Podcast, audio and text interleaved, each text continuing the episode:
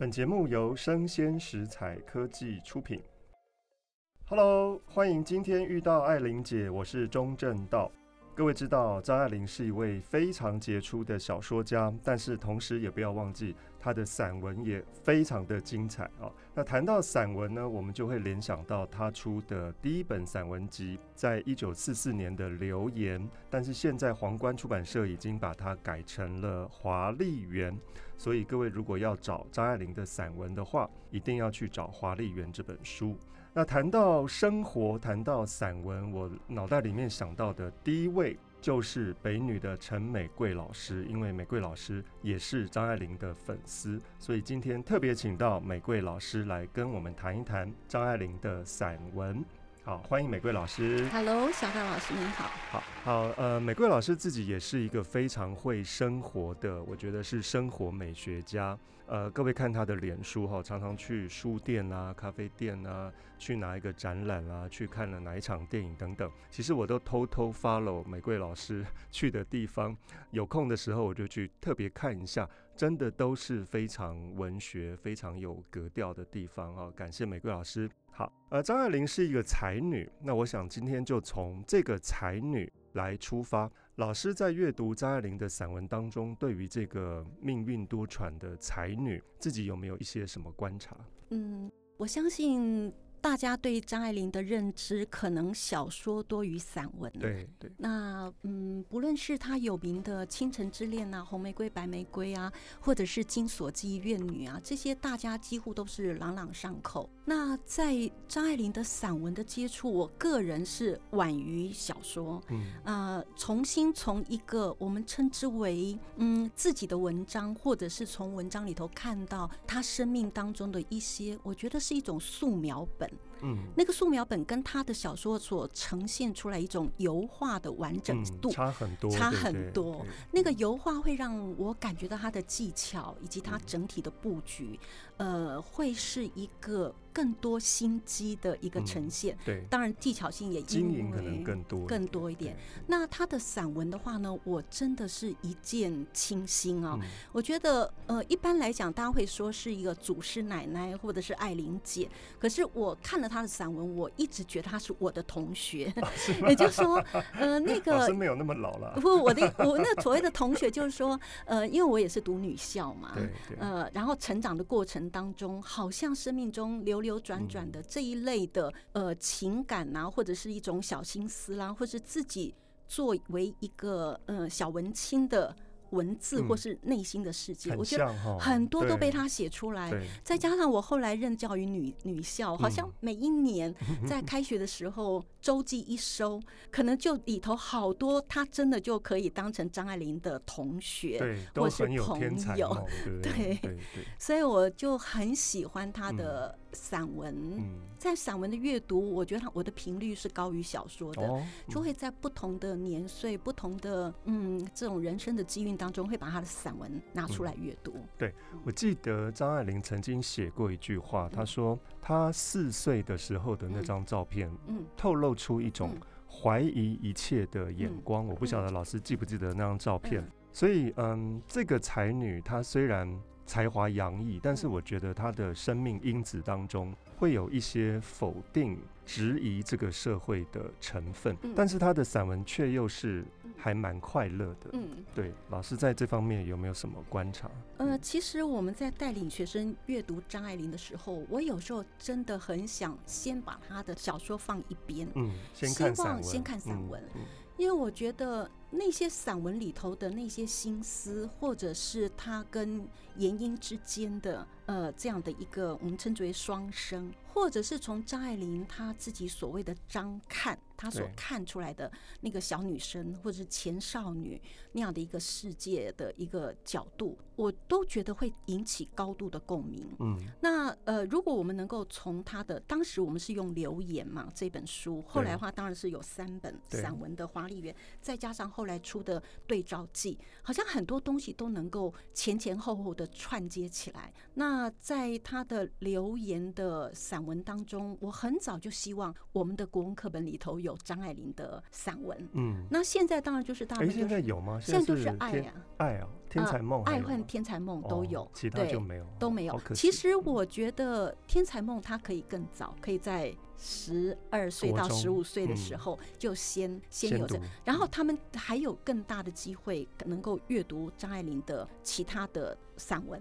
嗯、这里头有，我觉得有更复杂的，或是更更多皱褶面的张爱玲。对对，我记得张爱玲有好多很有趣的侧面哈。嗯。我记得她喜欢钱，嗯，她是不讳言的，嗯，因为有很多故作清高的作家，好像都要塑造一种、嗯、啊，我不在乎钱了，稿费多少怎么样，嗯嗯、但是张爱玲非常明确的告诉大家，嗯，她是非常在意钱的，嗯、甚至于她还曾经为了稿费跟人家吵架之类的，所以他就说，一提到拜金主义这个词呢，嗯、他就觉得。那是在说他自己，嗯，哦，那我想这样的一种态度，真的跟其他作家很不一样，是，对。其实，在我们成长过程当中，有几位女作家影响蛮大的。一位就是三毛，嗯，或者是琼瑶，嗯，或者是呃齐君奶奶齐 君，呃，他们都跟张爱玲不太一样。对，那比较接近一点，有一点像胡品清，可是胡品清有非常的法国文学的那一种清高，我觉得那个距离。嗯，那张爱玲的话呢，我觉得她在呃《童言无忌》里头。啊，其中有几个片段关于钱的部分，大家都知道他的稿费。呃，第一个去五块钱，他就去买了一支小号的那个丹奇的唇膏，嗯、然后这个当成他觉得他就是要把。他当成了他自己开始拥有自己所要的东西的那样的一个起始。那后来的话，我们会发现，他不论在物质上面，呃，包括他的衣服的缝制、布料的选择，呃，或者说他自己的一个小事物的拥有，我觉得他是一个。我本来定义为她是一个才女的养成记，嗯、可是后来我觉得她其实也是一个俗女。对，而这个俗女她又完完全，完全不冲突，也不避讳。对。然后在这个当中的话，她自己有讲到说，呃，吃一点那个小苦的经验，没有钱的小苦的经验，但是她觉得钱真的是有好处的、啊。嗯嗯。对，她说她很能够去享受一种自给自足的快乐。是、嗯。这个自给自足不是说要很多钱哈。嗯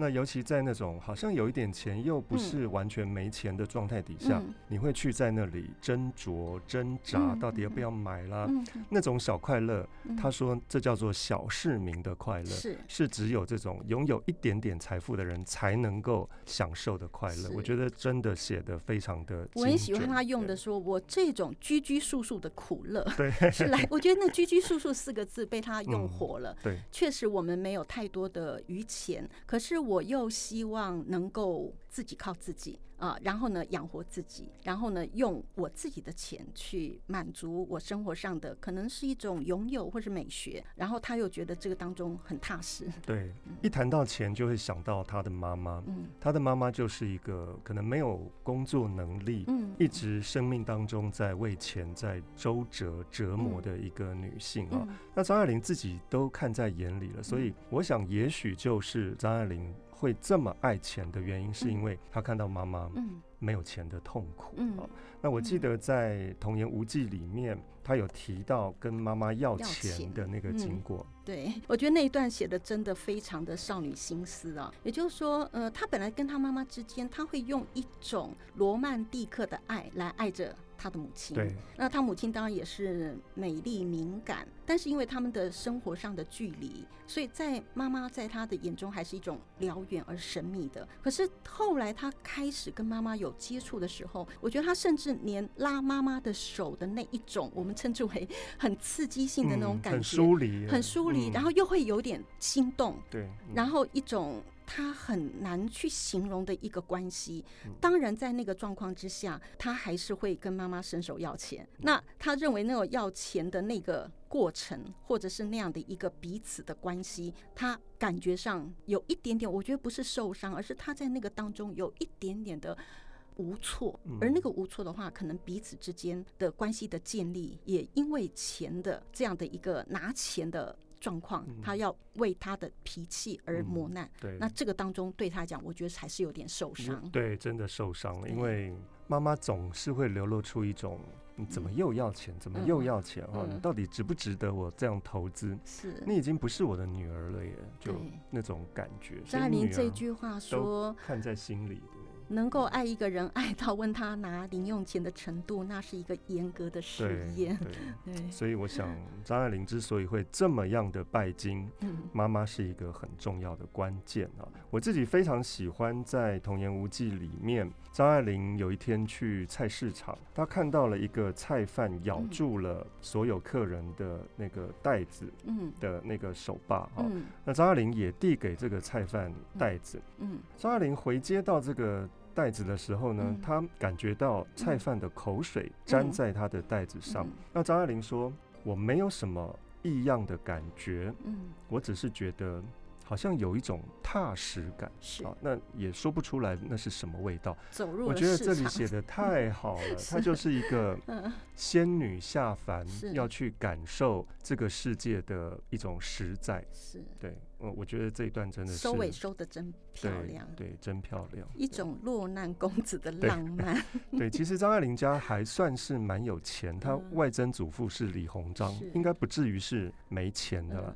那从穿上面，老师自己有没有什么观察？嗯，呃，我其实后来看到那个世纪末的华丽嘛，哈，我后来发现说，哇，张爱玲在写穿的这个过程当中，所有我们可以想象要怎么去描绘那个衣着上的颜色的那个段落。当然，她从呃古典小说哈，不论是《红楼梦》《金瓶梅》里头那些衣着的颜色的配搭，嗯呃，然后他用他的文字去一一的呈现出来，然后他又。把这个色彩的色彩美学好了，他又归纳成说，诶，中国人想要学的就是对照跟和谐，然后呢，在对照当中又是什么颜色配什么颜色，然后两者之间同样的绿，还有不同的搭配跟不搭配的绿，我就觉得说，哇。他蛮有研究的，蛮有研究。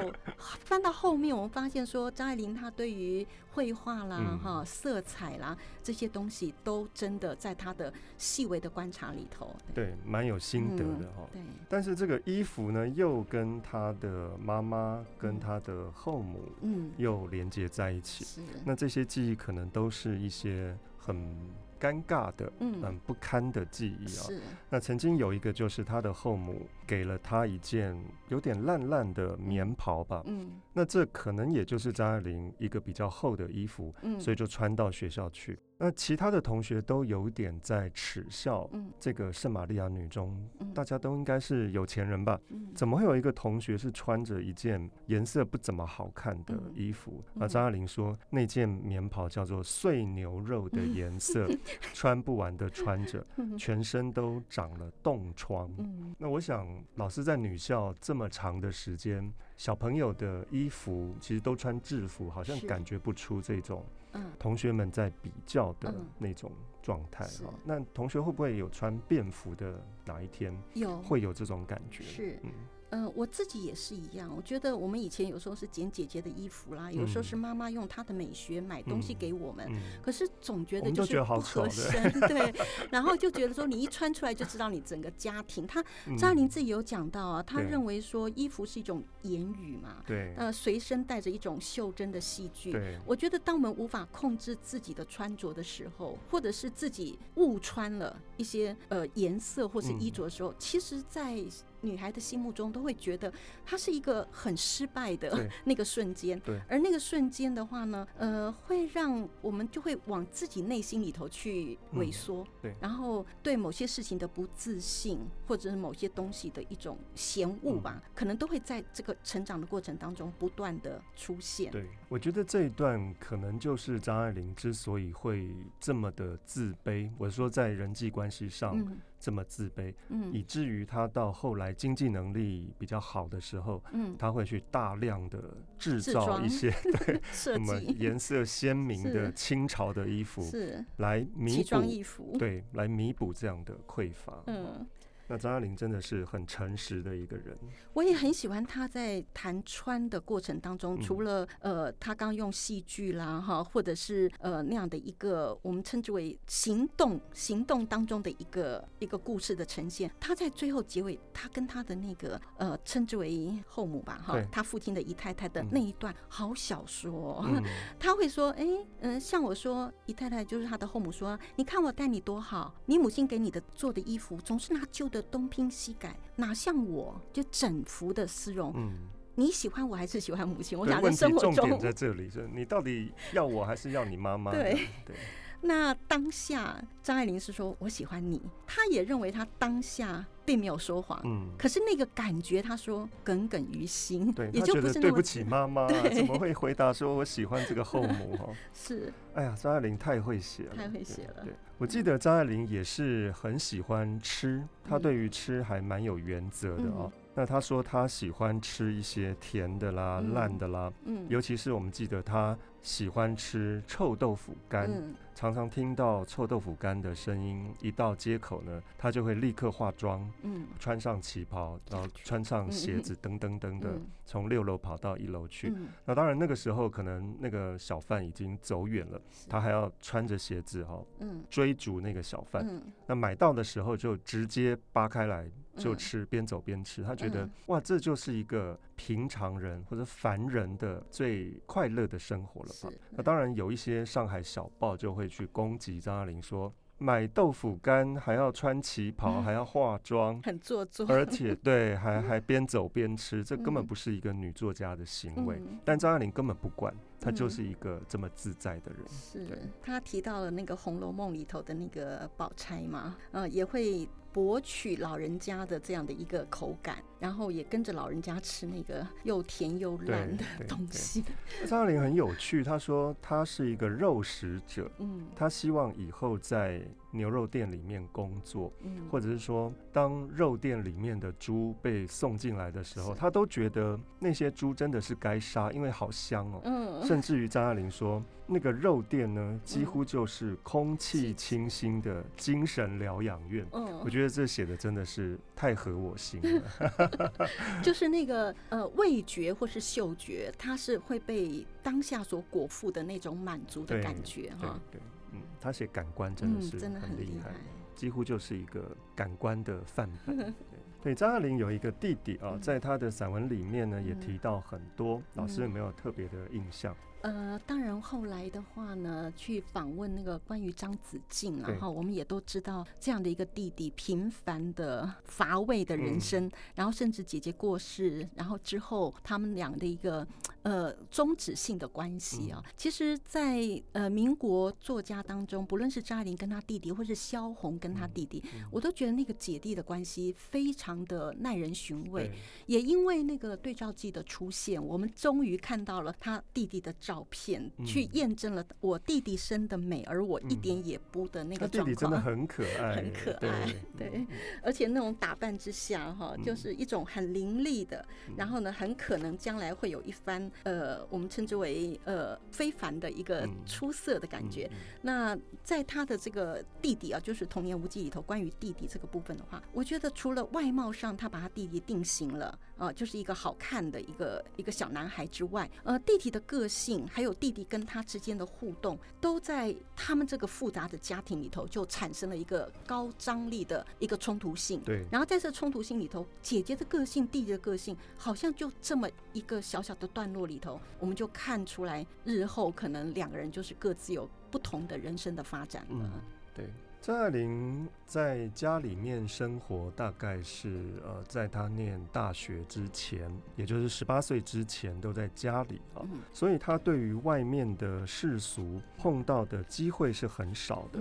我记得他在散文里面有一篇叫做《公寓生活记趣》，特别写到了他在独立呃当作家之后呢，住在一个公寓里面，呃，里面有一些很有趣的事情。我不知道老师对于这。篇文章有没有特别的印象？其实如果要选入国文课本的话，我希望《公寓生活记趣》能够尽早选进去，因为从他的开笔就会让人家感觉到说，因为我去过常德公寓嘛，我相信小陶老师也去过，呃，跟我们台湾的公寓是不太一样的。那当时的话呢，这个常德公寓呃里头的一个电梯啦，或者是它的一个嗯空间结构吧，都很描绘那个上海啊，它的一个呃生活的样貌。那至于这个公寓呢，呃，它。它特别的复杂，然后有很多的我们称之为管线的问题啦，或者是下雨的时候啦，呃，或者是停电的时候啦，或者是种种我们称之为不耐，或者是一些我们觉得是麻烦的状况。可是经由张爱玲这个很很很高高干的一个笔法写出来的话，我们都觉得每一个都是一个画面的感觉，嗯。这个公寓在当时应该是一个很高级的公寓，嗯、是西式的。对，那张爱玲是住在六楼的边间，嗯，所以在上面会有一个空地哦。嗯，那我记得在这篇《公寓生活记趣》的最后面，我印象特别深刻是，嗯、尤其是住在六楼的张爱玲，常常就会听到，嗯，在屋顶花园上面有孩子们的溜冰。嗯，那这些溜冰的声音，张爱玲形容说像是瓷器的摩擦，嗯，咕吱咕吱的哦，错过来错过去，嗯，又像是睡熟的人在那边磨牙，对，听得我们一粒粒牙齿在牙刃上面发酸，如同青石流的籽，踢一踢就会掉下来哈。然后他就说，隔壁呢有一个外国人就受够了啊，于是想要去干涉。外国人的太太就说：“哎呀，人家又听不懂你讲英文，你去了也是白去。”那后来才发现，原来在屋顶花园里面溜冰的不是小朋友，是一群美女啊。所以这个外国人就没辙了，就继续的忍受这些美女在上面溜冰。那我觉得这个是太有趣，太。嗯，精准的描绘出一个中年的外国人，一看到美女就完全没有办法。嗯、而且我们也看到，呃，在这样的公寓当中，其实是声音是会互相干扰的。对。但张爱玲其实好像不是那么在乎，因为她喜欢听市声。对对。对呃，张爱玲对于那个公寓生活，他们临街哈所。那样的一个常德公寓，市声，我觉得他真的可以跟古画里头的所谓的那个听松涛啊，听海啸啊，嗯、然后他非得要听到那个电车响才睡得着的那个状况，嗯、甚至在香港的时候，他都觉得呃还会有那种电车的一种余响啊，在他的身体里头。嗯、我觉得说他真的是非常入世的一个作家。对，也许在找一种安全感。嗯，对，我听说婴儿在妈妈的肚子里面那个分。分贝声是很大的，就是羊水的声音，所以婴儿出生之后，如果你给他太安静的环境，他反而是受不了的。他希望有一些讲话啦，有一些日常生活的声音，才能够让他比较安心。所以我觉得张爱玲有一点点这种感觉。嗯、呃，那种有一个专有名词叫白平衡。哦，真的、哦，对，白平衡，白平衡，就是说你要婴儿入睡的时候，嗯、你可能要从网络上去截取一些声音，嗯，他反而会在那样，他们说可能是羊水的包袱吧，对，对，那就是类似张爱玲这样，要有一种电车的声音里头才能够安睡，对，对，对，嗯，对，张爱玲说公寓是最适合逃避的地方，嗯，虽然它很拥挤，但是人与人之间是疏离的，嗯，而使得张爱玲呢。很喜欢这种，嗯，很方便，但是又不会远离人群，但是又可以去感觉。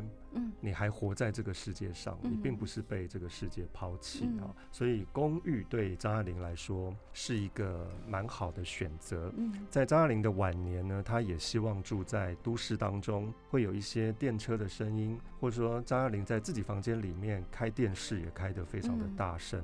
那借由这些声音来感受这个世俗的人生啊，在生活当中会发出好多好多的声音。有人会觉得很烦躁，但是张爱玲会觉得蛮好听的哦。在《滚滚红尘》当中，我想张爱玲是一个非常喜欢俗世的人，就让我想到了一首歌《滚滚红尘》。这部电影也是在描绘，隐隐的，它它不是很明确的，隐隐的在描绘张爱玲跟胡兰成之间的关系。我想玫瑰老师一定会唱。好。起初不经意的你，和少年不经事的我。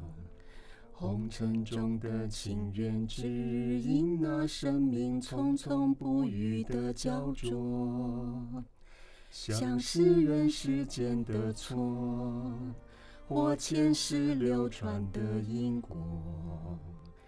终生的所有，也不惜换取刹那阴阳的交流。耶。呃，今天我们还有好多散文都没有提到，例如说张爱玲非常有名的一篇《夜莺的喇叭》，也是一个噪音哦。还有张爱玲走在路上的一些观察。那张爱玲自己的美学是怎么样把生活放进她的散文跟小说当中？那我想我们下一次再请美桂老师来跟我们讨论。那今天我们就在这里结束，希望以后还能够再遇到爱玲姐。好，拜拜，拜拜。